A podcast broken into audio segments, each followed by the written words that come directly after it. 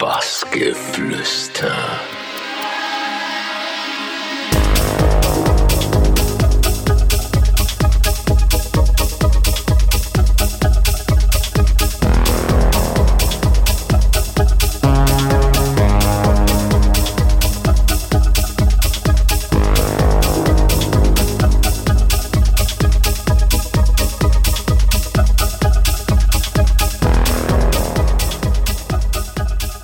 Hi there, this is Mark Reeve und ich bin gerade bei Bassgeflüster und erzähle ein bisschen über mein Leben.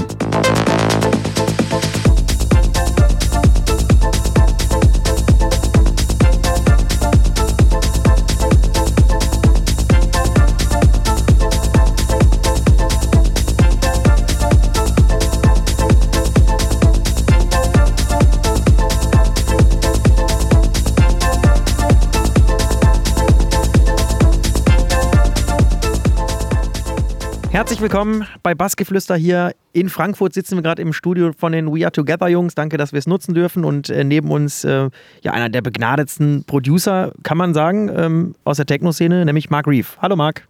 Hallo, guten Tag. Mark, wie geht's dir? Mir geht's blendend. Also die natürlich eine kurze Autofahrt, das, ähm, das begünstigt alles. Ne? Also dass man nicht irgendwie zwei, drei Stunden Fahrt hat und äh, ähm, ja, ich habe ja ganz natürlich kenne ich die Ecke, ne? Frankfurt, Offenbach, ne? Und ähm, ja, und jetzt sitze ich hier.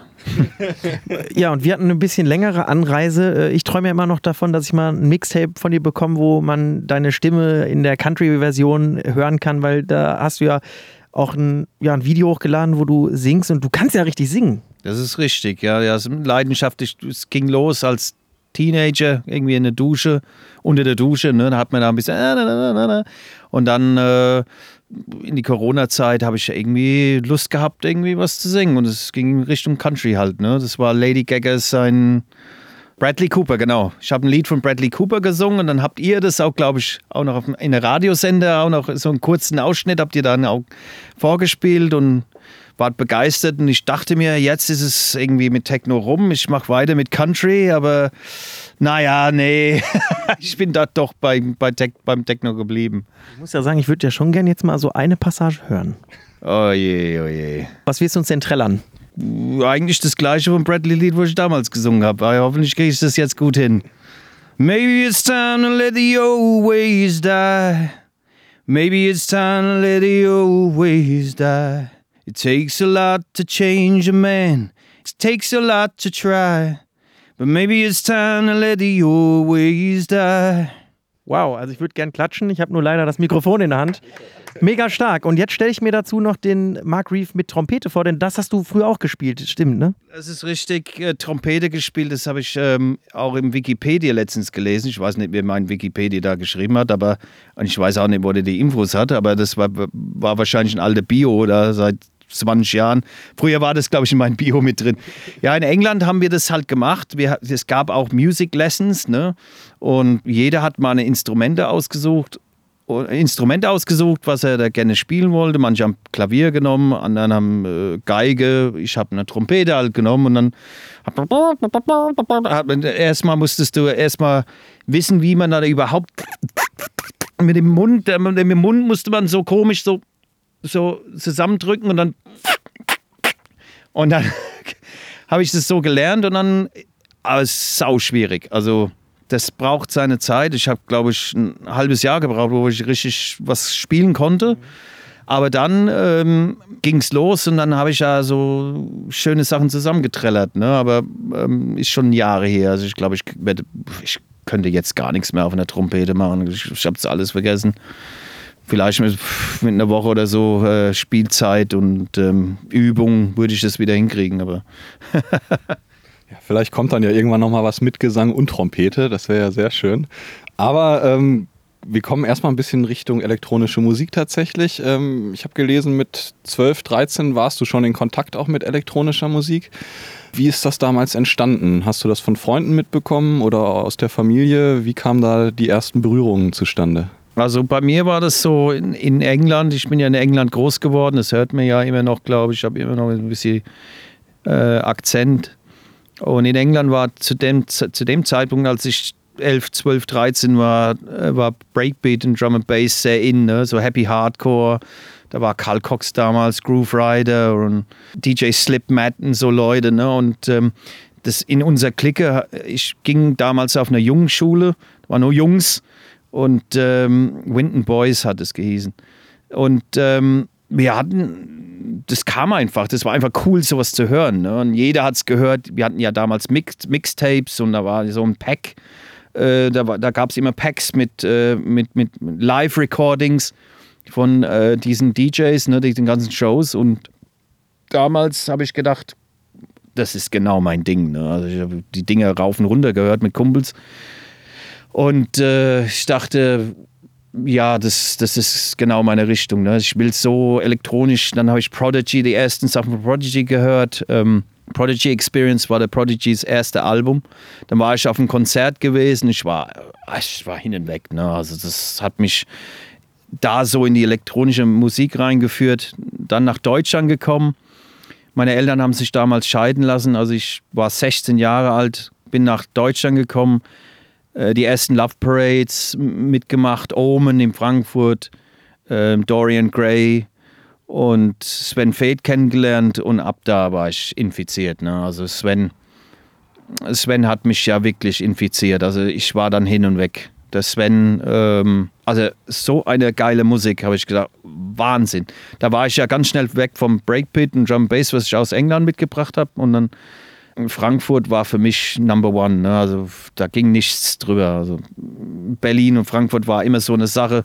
Ist Berlin jetzt geiler oder ist Frankfurt jetzt geiler? Momentan ist Berlin geiler, ja. Früher war es genau andersrum. Man hat ja mehrere Clubs gehabt, man hat The Box gehabt. Ähm, nach Omen gab es ja U60 311. Das waren unsere Homebases früher. Ne? Wir sind immer da hingegangen und ähm, jeder hat sich gekannt. Wir haben so viel zusammen erlebt und gemacht. Ob es Chris Liebing damals war oder ob es Sven war oder ob es, keine Ahnung, es gab so viele coole Künstler, Johannes Heil. Ähm, es gab so viel, ähm, ich, ich, ich weiß noch, der dritte Raum live oder Alter Ego. Oh mein Gott, das waren, das waren Live-Acts, die man nie wegdenken konnte. Ne? Das waren Frankfurter richtig Frankfurter Sound halt, hat man das, man hat es schon gehört, ne? oh, das kommt aus Frankfurt. Und ähm, ja, so nochmal zurückzukommen auf deine Frage, das war so meine erste Berührung jetzt mit elektronischer Musik. Ne? Aber so trotzdem, das hört sich alles sehr, sehr, du warst sehr glücklich, äh, hast, hast eben diese ganzen Clubs äh, entdeckt, aber zuvor war es trotzdem auch schwer für dich, hast du gesagt, ne? als du nach Deutschland gekommen bist, hier erstmal anzukommen. Ja, auf jeden Fall. Also in Deutschland ist es nach wie vor ähm, aus, als Ausländer ist es nach wie vor, ich will hier nicht die Deutschen jetzt nichts äh, äh, ne, nicht schlecht machen, ne? aber es ist einfach für einen Ausländer in Deutschland nicht so einfach. Und wenn man so rated die ganze Zeit, wie ich so am Anfang so geradet habe, wie ein richtiger Engländer, äh, ich bin so ausgelacht worden. Ja, also es war für mich uncool. Ne? Ich kam in ein anderes Land, ich hatte einen englisches, englischen Akzent und ich, du, du wirst ausgelacht. Ja? Der redet so komisch und ähm, das, das war damals für mich ähm, schwierig. Ne? In, in, nach Deutschland, ich habe mehr erwartet ne? und ähm, kommst und wirst äh, ähm, verarscht und so. Das, das fand ich halt nicht cool. Ne? Gehänselt. Und dann habe ich halt ähm, andere ausländische Kumpels kennengelernt oder ne, aus Türkei. Du hast, hattest halt so einen Freundeskreis. Da waren Kroaten dabei und dann hast du halt mit, mit solchen Leuten, hast du sich halt ähm, und natürlich mit der elektronischen Musik. Ähm, Frankfurt, also ich bin schon mit 16, 17 mit einem Mofa-Ausweis nach Frankfurt, bin ins Oben reingekommen und natürlich hat, hast du nicht nur äh, gute Freunde gehabt, sondern auch schlechte Freunde, die dich wirklich in den, in den bösen, äh, dich, also auch böse Sachen machen, äh, gemacht hast. Ne? Äh, haben ja ja alle schon gemacht, aber ähm, wenn du elektronische Musik hörst, bist du ja irgendwann damit in Berührung gekommen. Ne? Ähm, aber das ist, äh, das ist, das ist, das, wie, wie, du gesagt hast, das war schwierig für mich in Deutschland erstmal äh, mit 15, 16 in der Schule und so. Das war alles Ne, das war wie Bart Simpson und, und nee, wie heißt der Hund vom, vom, vom Homer? Das war der Knecht Ruprecht. Und da gibt es eine Folge, wo Knecht Ruprecht da sitzt und der Homer macht die ganze Zeit, mach Sitz! Und der Knecht Ruprecht guckt rum, der schaut rum, hä? Was labert denn der jetzt? Hä? Hä? Hä? Macht jetzt Sitz, Mann! und der bleibt einfach da stehen so und rafft gar nichts. Und das war bei mir so in der Schule. Ich weiß nicht, der, da gab es auch einen Lehrer, den ich bis auf heute Herr Gerwinert, und ich, ich sage deinen Namen auch, weil du warst horrible zu mir, ja, und ähm, er hat mir damals gesagt, in Französisch, ich weiß es noch ganz genau, wenn ich dir ein Elf geben könnte, hätte ich dir ein Elf gegeben, aber ein Elf plus. Und da dachte ich mir, ey, was bist denn du für ein A-Loch. Also dem wünsche ich unbedingt mal, dass er mal sich auf eine Party von dir verläuft und auf dem Rückweg im Radio noch ein Set von dir hört, was anmoderiert wird. Ja, du merkst ja, ich habe den Namen noch, äh, noch im äh, Hinterkopf und meine Cousine, komischerweise, ging auf die, auf die gleiche Schule in Bensheim. Und sie hat auch gesagt, ey, was ein Typ, der, den habe ich gehasst. Ja. Ich weiß gar nicht, wo der ist, ob es ihm noch gibt oder so. Aber ich meine, Herr Gerwin hat, wir meinen das alles lieb und, und das ist jetzt nur witzmäßig gemeint. Ne? Also, der hat mir das Leben schwer gemacht. Ne? Und äh, natürlich, wenn der Lehrer auch scheiße ist, ne, zu einem und pickt einen aus und sagt, ey, du bist jetzt nicht so toll, dann machen die Kinder auch mit. Ne, die finden dich dann auch uncool und mit denen wollen wir nicht rumhängen, weil der so, mh, hm, der ist ein bisschen komisch und so und die Lehrer können den auch nicht leiden. Mh, hm, von denen wollen wir nichts zu tun, mit dem wollen wir nichts zu tun haben. Ne? Dann ging es aber ab in der Re Realschule, ich bin dann gewechselt und auf einmal war, war das Leben irgendwie viel einfacher für mich. Ja. Wir bleiben mal bei der Elf. Du hast gerade gesagt, äh, elf Punkte hätte dir, also hätte dir eine Elf gegeben, wenn du äh, ähm, äh, elf ist auch ein gutes Stichpunkt, aber 2011. Da hat sich ein bisschen was verändert für dich. Du hast äh, von Sven Feth die Chance bekommen, ähm, eben auf Cocoon zu releasen.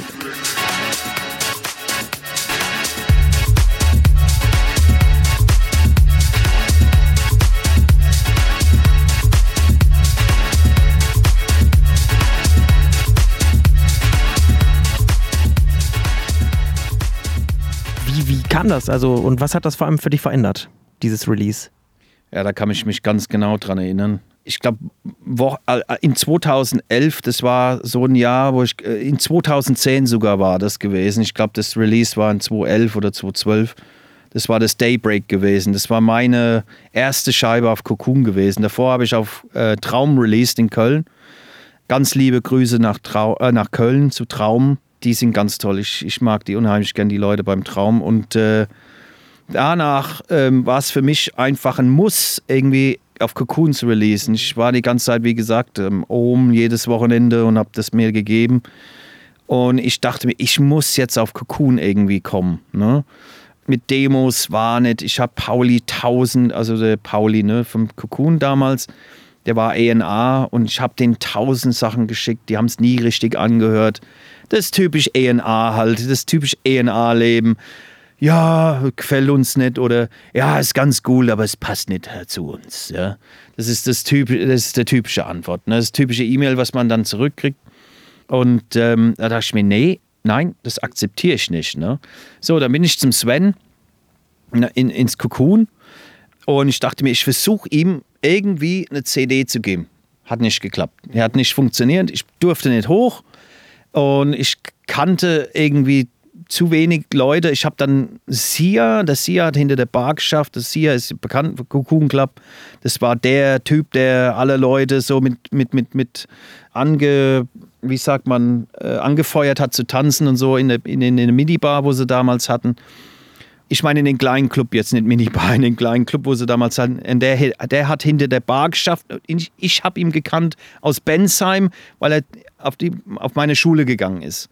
Äh, wir waren sogar in der gleichen Klasse. Und den Sia habe ich damals gekannt. Ich habe dem versucht, eine CD zu geben, aber ihr wisst, wie es ist. Mhm. CD ist irgendwie in Flöten gegangen, weg war es. So, dann, ähm, ich hatte auch noch ein S Ass, äh, Assenärmel gehabt und ähm, habe den Ingo Boss damals, der immer noch bei Cocoon arbeitet, ähm, das war auch ein guter Kumpel und hat ähm, damals ein Delirium geschafft in dem Plattenladen Delirium. Damals hatten wir noch Vinyl, noch ein bisschen noch. Ne? Und ähm, ich dachte mir, ich mache ein Dubplate ich presse das Lied auf Platte, ne? Und versuche das irgendwie in Sven unterzujubeln. So, der, genau das hat der Ingo gemacht. Der Sven hat dann äh, in seine, seine Demos durchgehört und auf einmal kommt er auf Mark Reeve. Dann hat er einen Ingo angerufen. Sag mal, wer ist denn der Mark Reeve? Ihr kennt die Stimme, ne? Wer ist denn den Mark Reeve? Also, das finde ich gar nicht toll von dir, dass du äh, mir irgendwelchen Sachen unterjubelst, gell, Ingo? So, Ingo sagt da, ja, naja, also, äh, sorry, Sven, gell? Aber, ähm, wir waren heiß drauf, dass du das bekommst. Ja, das ist aber richtig geil, du. Ich spiele das heute Abend im Cocoon Club. So, und hat er gemacht. Tatsächlich am gleichen Abend der hat es in seinem Büro oben gehört. Sein Büro war oben drüber. Ne? Cocoon GmbH war ja oben drüber. Das war, so, das war der UFO, so, so hat es gehießen. Und oben drüber hatten sie in Büros, unten drunter war natürlich der Club. Spielt er abends. Ich habe ich war zu dem Zeitpunkt in Wien, habe in Wien gespielt im SAS Club und bekam dann Videos geschickt. Ne? Jed, also viele haben dann Videos davon gemacht, als er das gespielt hat. Ah, das, das kann doch nicht sein. Das kann doch nicht wahr sein. Das war wie ein Traum, der in Erfüllung gegangen ist. Und natürlich danach ähm, waren alle Türen offen. Ne? Der Adam, ich habe eine E-Mail von Adam bekommen. Adam Bayer, ne? kennt ihr ja. Schon mal gehört. Und äh, ja, Marc, äh, ich finde Daybreak ist ganz cool, aber ich finde die andere Seite, Morning on Mars, finde ich noch besser. Geil, mega Brett, äh, irgendwie ähm, hast du was für Drumcode? Und dann ging das Ganze mit Drumcode los. Also 2012 war meine erste Release auf Drumcode, glaube ich, zumindest mit ähm, Dramatics. Mhm. So, ähm, Dramatics kam dann raus und das war für mich der Anfang, äh, mit Drumcode zusammenzuarbeiten. Und mein Sound war eh ein bisschen heavier. Dann weiter auf Cocoon released, aber habe auch wieder weiterum, äh, weitergemacht auf, äh, auf Drumcode. Und das war für mich ähm, ein idealer Start, weil Drumcode da zu dem Zeitpunkt immer mehr und mehr populär geworden ist. Und ähm, das hat mir auf jeden Fall Türe offen gemacht. Also eigentlich das Haupttür auf, aufgemacht für mich. Ne? Also das war mit Sven gar nicht wegzudenken. Also das hat mir, das hat mich da vieles äh, erleichtert und einfacher gemacht. Ne? Und man muss ja noch äh, sagen, äh, du hast ja unter anderem auch nur mal so beiläufig, um das zu erwähnen, auch noch bei Terminal M oder Second State von Penport und Moni Kruse Release, die wir jetzt noch gar nicht aufgezählt haben. Intec, Karl Cox. Ich habe auch gesehen, dass ungefähr die Zeit war danach, äh, dass du dann öfters mal was mit Pick and Dan zusammen gemacht hast. War das dann auch so ein durch das Release oder wie kam das zustande? Das war genau so. Also die ähm, Igor, das ist der Pick vom Pick and Dan, hat mich dann angeschrieben über Facebook, glaube ich, damals, sagt aber, ey, die Nummer ist wahnsinnig geil. Ja, Daybreak, es gefällt mir so gut. Das ist, das hätte, das, das klang für die wie ein Pig and Dan Track eigentlich. Ne? Ja. Die haben davor On a Train gemacht, was ich so geil fand. On a Train von Pig and Dan, das ist eine meiner Lieblingsnummer von Pig and Dan und wir haben uns einfach geil verstanden. Also Igor und Dan sind auch so lustige Typen, also das, es hat einfach funktioniert. Wir haben uns einfach gefunden, gesehen und gefunden oder gehört und gefunden und dachten, hey, jetzt machen wir Sachen zusammen. Ne? Und du hast vor allem Dingen auch dann nochmal was Eigenes gemacht, nämlich 2015 dein eigenes Label gestartet, Subvision. Warum? Was ist die Idee dahinter? Weil ich meine, ähm, ich kenne, also bei vielen ist es ja so, man schickt was, kriegt keine Reaktion, man ist darüber abgefuckt und macht ein Label. Du kannst es dir eigentlich aussuchen. Das ist richtig, aber ich wollte halt ich hatte so viele Nummern und so viele Tracks, wo ich dran geglaubt habe und geglaubt habe, die sind geil, die müssen raus. Ja? Ich wollte halt, dass die Leute mehr von mir haben. Und nicht nur, ja, wann kommt die Nummer raus, die du am Wochenende gespielt hast, und dann sage ich ja äh, sieben Monate später, weil das Release-Plan nicht äh, äh mehr zulässt. Mhm.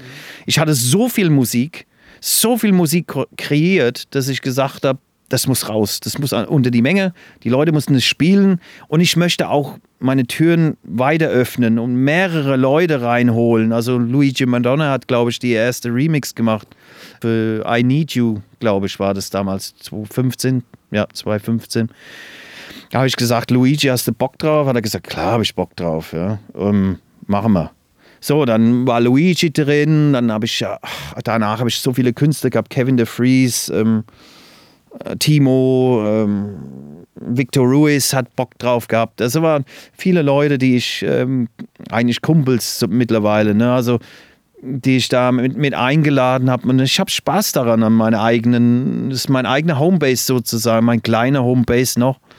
Aber ich dachte mir, das ist eine Plattform, wo ich einfach Musik releasen kann, ohne irgendwie nachzufragen oder ist es jetzt in Ordnung, kann ich das machen oder muss ich warten, keine Wartezeit, ich kann es einfach raushauen, so wie ich es will und muss nicht irgendwie, ähm, ja, die, damals war es Warten halt, was mich so geärg geärgert hat, ne? weil du musst ja warten, bis ein Release-Plan zusammengestellt worden ist und wenn du Pech hat, hattest, ne, dann, dann, hast du das Ding im Januar gespielt und es kommt im September raus. Ne? Ähm, das war für mich einfach nicht cool so, ne? Also und deswegen die Idee mit Subvision. Kann man, glaube ich, sehr gut nachvollziehen auch. Ähm, kommen wir mal zu einer Nummer, die du aber dann äh, über Drumcode ver äh, veröffentlicht hast, äh, Far Away.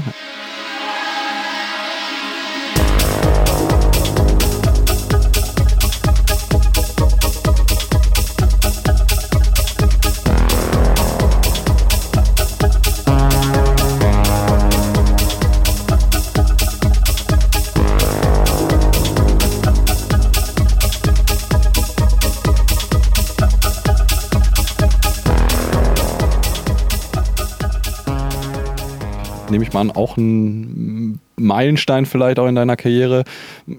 Meine Frage, war das für dich nochmal ein größerer Meilenstein als, als vielleicht das erste Release bei Cocoon oder wie äh, A, kannst du das noch in Erinnerung halten, äh, wie das damals war, als da so ein Boom wirklich drum gedreht worden ist? Und ähm, hat das nochmal was verändert tatsächlich bei dir?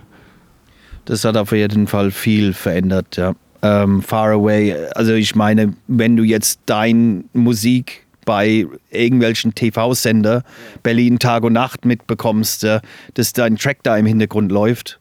Unter anderem Sam Paganini mit äh, Rave, ne? Mhm. Die Nummern liefen im Fernsehen, ne? Also die Nummern bei, wie gesagt, Berlin Tag und Nacht hörst du auf einmal deinen Track im Hintergrund, bei einer Liebesszene oder keine Ahnung was, ne? Da denkst du, oh ja, und jetzt, jetzt weiß ich, dass auch in Berlin war die Nummer so groß.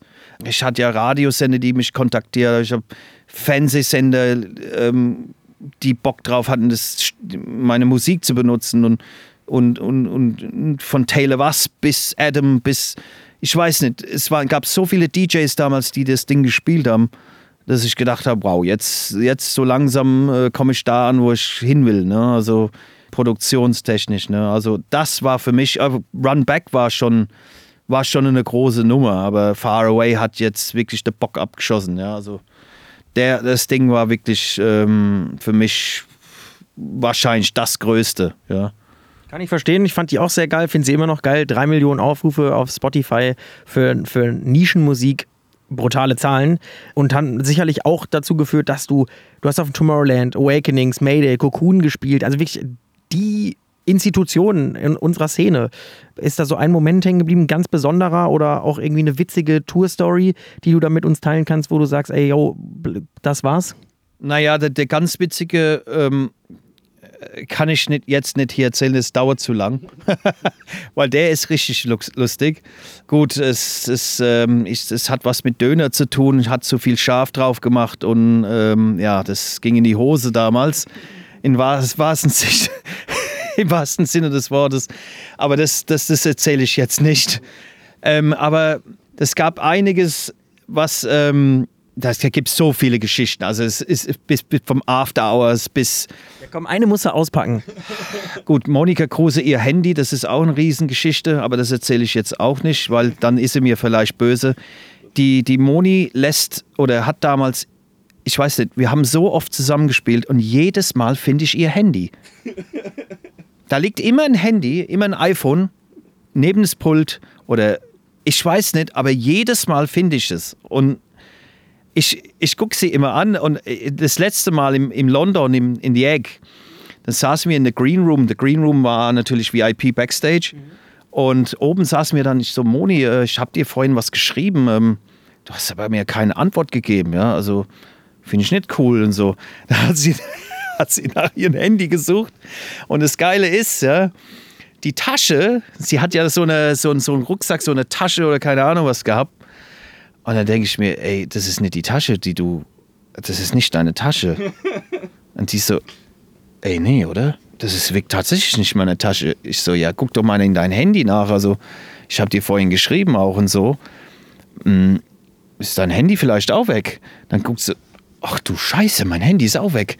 Ich so, du hast die falsche Tasche mitgenommen. Du hast nicht dein Handy dabei.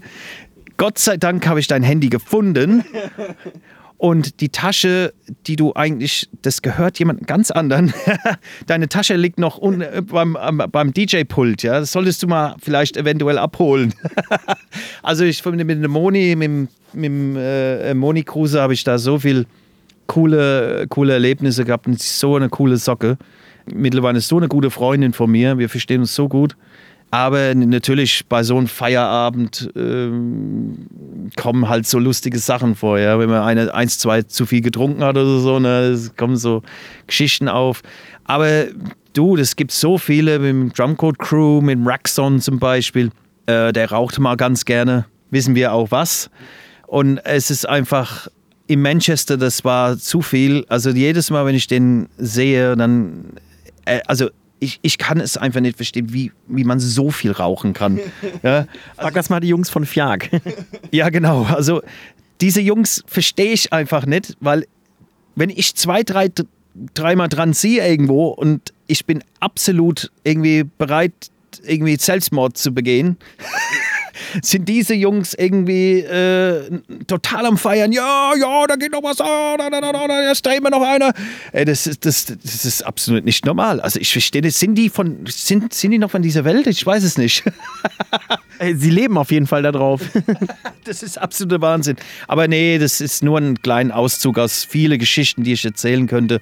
Das Leben DJ ist einfach lustig, vor allem wenn wir am Tor und Tor sind äh, äh, wenn du, wenn du äh, auf Tour bist und das ist einfach das, vom, vom Fliegen, also mit Ricardo Villalobos war ich einmal im Flieger, das ist auch, das ist absolut zu krass. Also wie oft er in die Toilette war, das kann's, kann ich dir nicht erzählen, aber bestimmt über 20 Mal. Er kam, kam jedes Mal zurück und hat mehr äh, geschwitzt ausgesehen und ich weiß es nicht. Also das gibt, es gab so viele Momente, wo ich erzählen könnte, einfach nur geil. Und vor allem, wenn man nicht alleine ist, wenn man einen Tourmanager dabei hat oder wenn, wenn die Frau dabei ist, ähm, das macht einfach, man, man erlebt einfach so viel, das ist so geil. Also ich war schon überall, ich war schon im, äh, wo ich das T-Shirt schon sehe, Roadrunner, ne?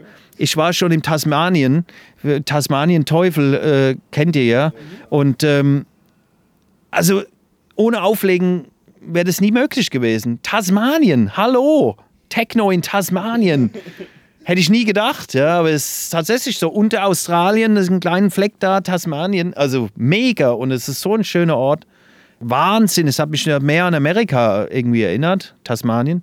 Und, ähm, aber die Strände, sowas sieht man nicht alle Tage. Ne? Also ich bin wirklich dankbar dafür. Ja, also ich sag mal, jetzt haben wir über die guten Seiten geredet. Und jetzt kommen wir zu der anderen Seite der Medaille.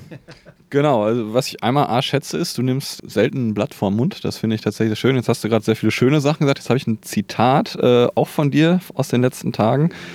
Ja, ist jetzt, wie gesagt, du hast dich ein bisschen aufgeregt, aber äh, ist, sonst ist es harmlos. Äh, die Industrie interessiert sich nicht für Musik, nur für den Profit. Techno ist nur noch ein Geschäft, so wie EDM es war und immer noch ist. Business Techno. Ähm, erklär doch mal, was war der Grund oder vielleicht der Auslöser? Und ähm, ich denke, das ist eine Sache, die uns alle auch beschäftigt in der Szene. Und da sagt, die meisten werden das auch bestätigen tatsächlich. Ne? Also, aber was war da für dich der Trigger in dem Moment, das mal, sage ich mal, an alle rauszuhauen? Ja, ich ähm, bin bekannt dafür, wie du schon gesagt hast, ähm, kein Plappen vor dem Mund zu haben. Manche sagen sogar, dass ich der deutsche Dave Clark bin mittlerweile. Und ähm, ja, ich habe mich damals aufgeregt, weil ich finde, da ist auch, ich, ich, kann, ich kann mich genau an die Posting dran erinnern, da waren tausende von, von Likes drauf. Aber ich sehe das auch so. Ich sehe, ich sehe wenig, weil ich Produzent bin, ich sehe da weniger, oder beziehungsweise wenn ich auf Social Media schaue, sehe ich, dass der, die, die Interesse an der Musik weniger wird, aber dafür wie derjenige aussieht. Ähm, egal, ob es jetzt eine Frau ist oder, oder im Bikini oder, oder, oder, ein Mann, der vielleicht äh, ein Skinhead oder, oder irgendwelchen crazy Tattoos hat. Ich sehe das immer wieder. Auch in der Hip-Hop-Szene ist es genauso. Also die, die Hip-Hopper waren früher, also Dr. Dre und so weiter, die haben nur ein Cappy aufgehabt und sahen ganz normal aus. Heutzutage sehen die aus wie äh, S mit, mit, mit Tattoos. Ja? Ähm, das ist einfach für mich, wo ich sagen muss, hey Leute, ähm, es geht eigentlich um die Musik und nicht wie jemand aussieht. Also früher, als ich im Oben gegangen bin, war es mir scheißegal, wie derjenige aussieht, ausgesehen hat. Ich bin einfach hin, weil die Musik geil war. Ich konnte abraven und habe da 12, 13, 14 Stunden in, in einem geschwitzten Club rumgehangen und habe gefeiert wie, wie, wie ein Wilder. Ja? Also da, das war's einfach. Und das war das, das war ein Zusammenhalt. Wir sind alle, alle zusammen gewesen. Da war eine große Liebe und Leidenschaft zu der Musik. Die Musik hat uns bewegt und das ist das, was ich, warum ich das überhaupt mache, weil ich einfach liebe, Leute tanzen zu sehen. Ja? Und ich finde, das sollten auch die Leute zurückgeben an den, an den Leuten, also die echte Producer und die Leute, die auch diese Musik kreieren, weil wir sind die Leute, die, die diese Musik äh, in den Clubs bringen. Und ich finde das einfach, das geht einfach in eine verkehrte. Wir sind ja keine äh, äh, Schauspieler oder äh, Popstars. Äh, die Szene ist irgendwo noch ein bisschen underground. Ich, ich mag einfach das Wort underground immer noch, weil es einfach mich an früher erinnert, irgendwie die Warehouse. Aber ich will ja nicht stehen bleiben. Also ich finde halt, Still, Stillstand ist der Tod es soll ja weitergehen. Es soll ja, es soll ja irgendwie Entwicklung, Entwicklung äh, äh, äh, machen, aber nicht, wo es jetzt weitergeht. Also es soll nicht nur sein, dass äh, äh ein Mensch nur gebucht wird anhand seines äh, ähm, Actings. Ja? Es, es soll gebucht werden anhand seiner geile Musik. Techno ist Tanzmusik oder elektronische Musik ist, ist Musik zum Tanzen. Ja? Und das ist, die, das ist das, was ich halt die Leute immer wieder sage. Hey, bucht mich nicht für mein Aussehen, weil ich so geil aussehe. Ich meine, ich bin auch ein attraktiver junger Mann. Aber immer noch. Und das ist das, was ich immer wieder den Leuten sage. Hey, hoffentlich wird das irgendwann zurückkommen, dass die Leute sich mehr für die Musik interessieren, anstatt wie der Mensch aussieht. Bei uns geht es einfach um Audio. Wir wollen eben die Musiker beleuchten, die Musikerinnen, die, die Talente haben. Beispielsweise, so einer sitzt hier gerade neben uns, nämlich, wir fassen es mal zusammen. Mehrere Nummer 1 Hits auf Beatport, Top 10 Techno-Bestseller gewesen, ähm, auf allen großen Festivals in Clubs gespielt, auf allen Labels released. Du erreichst Millionen Leute. Das heißt, eigentlich wüsste ich gar nicht mehr, was man noch erreichen kann. Das heißt, welche Träume hast du eigentlich noch mit deiner Musik und vor allem, was kommt noch, was können wir erwarten? Was kommt noch von mir? Ähm, was kann man erwarten? Weil ich habe ja nach meiner Covid-Infektion und nachdem mein Papa gestorben ist, ich hoffe, dass es ihm da oben gut geht, ja, und ähm, jeden Tag denke ich an ihn. Ähm, das war sehr schwierig für mich, muss ich sagen, und immer noch ist. Er war ein Music Lover und ich habe nach meiner Covid-Infektion, wie gesagt, ähm, ich habe mich mehr zur melodischen Musik, äh, irgendwie, es hat mir irgendwie irgendwas hat, hat mich da geritten, irgendwie mehr melodisch zu produzieren. Und ich habe seit langem wieder nach meinem Album auf Drumcode ähm, gedacht, ich gehe in die melodische wieder zurück, so ein bisschen, so ein bisschen. Und versuche eher so, ein, so, ein, so, ein, so, so eine Brücke zu bauen zwischen Drumcode und Afterlife, weil ich finde, dazwischen ist wenig. Ne? Du hast ja diesen Afterlife-typischen Afterlife-melodischen Sound und dann hast du Drumcode und dann gibt es die ganzen anderen Labels irgendwie. Und das ist für mich so. Und ähm, ja, da dachte ich mir, hey, äh, produzier doch mal einfach mal einfach aus dem Bauch heraus. Ähm, und das habe ich gemacht. Und ähm, jetzt kommt am 11.02. die erste Nummer. Alive heißt es. Ich hatte eigentlich eine Nummer, eigentlich letztes Jahr schon produziert für Afterlife. Das heißt New Age. Und ich habe jetzt mit Taylor was schon gesprochen und es, wie es aussieht, kommt es im Juni auf eine, auf eine, auf eine ähm, Various Album. Und ich, ich weiß nicht, ich taste mich nur kurz, ich taste mich kurz in diese Welt hinein und ich weiß nicht, ob ich jetzt äh, weiter melodisch, melodisch bleibe oder ob ich jetzt wieder zwischendrin Techno-Nummern. Ich meine, ich habe ja auch einen Drumcode wieder einen neuen, neuen, äh, neuen Track. Ich habe den Adam einen neuen Track gegeben und äh, äh, warte noch auf eine Antwort, aber ich denke, das gibt auch noch eine Drumcode-Nummer. Also ich bin am Spielen, einfach so, wie es, es mir gefällt, einfach. Und die Live-Nummer habe ich ähm, Taylor Was gegeben. Die haben aber so lange gebraucht zum Anhören und da dachte ich mir, hey, scheiße, ich will das jetzt releasen, das ist geil. Ja, und ähm, habe das genauso gemacht. Ich habe Subvision. Gut, ich habe jetzt äh, die Jungs No Name Left habe ich jetzt released. Das ist ein unheimlich cooles Duo aus äh, Budapest. Die haben momentan Nummer zwei in, in Beatport in, in der Top 10 und sind auf äh, sind wirklich super gut gewesen. Aber ich dachte, yeah, hey, jetzt will ich auch wieder was anderes machen. Ja? Und ähm, ja, das habe ich auch genauso gemacht. Ihr kennt das ja, die ganzen Labels, die, die releasen immer, das, immer diesen gleichen Sound, immer, immer ist es gleich. Und Cocoon war früher so, die hatten äh, einmal ein Release gehabt jeden Monat und es war mal ein Ben Clock Nummer gewesen, danach war es ein Solomon Nummer gewesen, dann ist es ein You and Me Nummer. Es war immer irgendwie, du wusstest nie, was jetzt rauskommt. Ist es jetzt eine Techno Nummer, ist es eher melodisch oder ist es Deep House? Dann kam Sasha Dive oder ne, das war immer irgendwie, und das will ich mit Subvision auch so machen. Ne? Ich will immer, dass die Leute, da kommt Verschiedenes raus. Also Techno, mal melodisch, mal. Und das, ähm, deswegen fand ich, fand ich das jetzt eine ganz gute Idee mal da weiterzumachen mit Melodik. Und ähm, die melodische Nummer kommt jetzt und äh, ja, äh, das, so geht es äh, in Richtung Auflegen, denke ich. Time Warp wäre für mich jetzt ähm, ist das Ziel irgendwie. Ich will unbedingt eine Time Warp spielen, weil es, ich glaube, das war das einzige Tomorrowland, habe ich schon mitgemacht. Ähm, Time Warp ist wirklich ein Meilenstein für einen DJ, glaube ich ja, da möchte ich, in die Ecke möchte ich, möchte ich dahin, ja, so. Ich weiß nicht, ob das jemals klappen wird, ich, ich weiß es nicht, aber ich bin da immer noch humble, ne, ich bin da nicht irgendwie, ähm, manche irgendwie, wenn sie da ein paar Hits gehabt haben, meinen, die werden irgendwie, äh, ja, ich bin's mhm. jetzt, ja, ich mit, muss irgendwie, ähm, mit niemand reden und äh, wenn, dann muss es auch, es macht nur Sinn, wenn es Geld gibt. Ja. ähm, nee, ich bin schon auf dem Boden geblieben. Ich bin halt wie jeder andere, der gerne mal ein Bierchen trinkt mit den Jungs. Ja.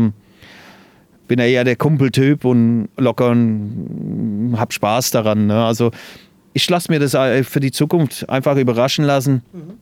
Meinen Papa immer mitnehmen. Ich habe immer ein Bild in mein, äh, mein DJ-Case, also in dem Ne, in meinem Kopfhörer-Case habe ich mal Bilder von meinen Family und Dad und, und meiner Oma, die jetzt gestorben ist und nehme die immer überall mit, wo, wo ich bin und ähm, lass, ich lasse mich einfach überraschen, was die Zukunft bringt. Ich weiß nicht, wo unsere Techno-Szene, wo die, wo die sich dahin entwickelt, aber ich werde dabei sein. ja, das freut uns und da wünschen wir dir natürlich auch viel Erfolg, dass du äh, vielleicht auch dieses Awakenings-Thema ähm, schaffst demnächst. Äh, Time Warp, aber Awakenings hast du ja schon, eben Time Warp, äh, Cosmopop. Sollen sie sich melden, die guten Jungs von der Cosmopop. Äh, ich äh, wünsche dir auf jeden Fall viel Erfolg. Wir würden uns freuen, wenn wir dich dann da sehen und hören können und danken dir, Marc, äh, für deine Zeit und dass wir irgendwie so über dein ganzes Leben sprechen durften mit dir und du auch so offen, ehrlich bist, wieder kein Blatt vom Mund genommen hast, so wie man dich eben kennt, Marc. Danke, alles Gute. Vielen Dank, Dankeschön.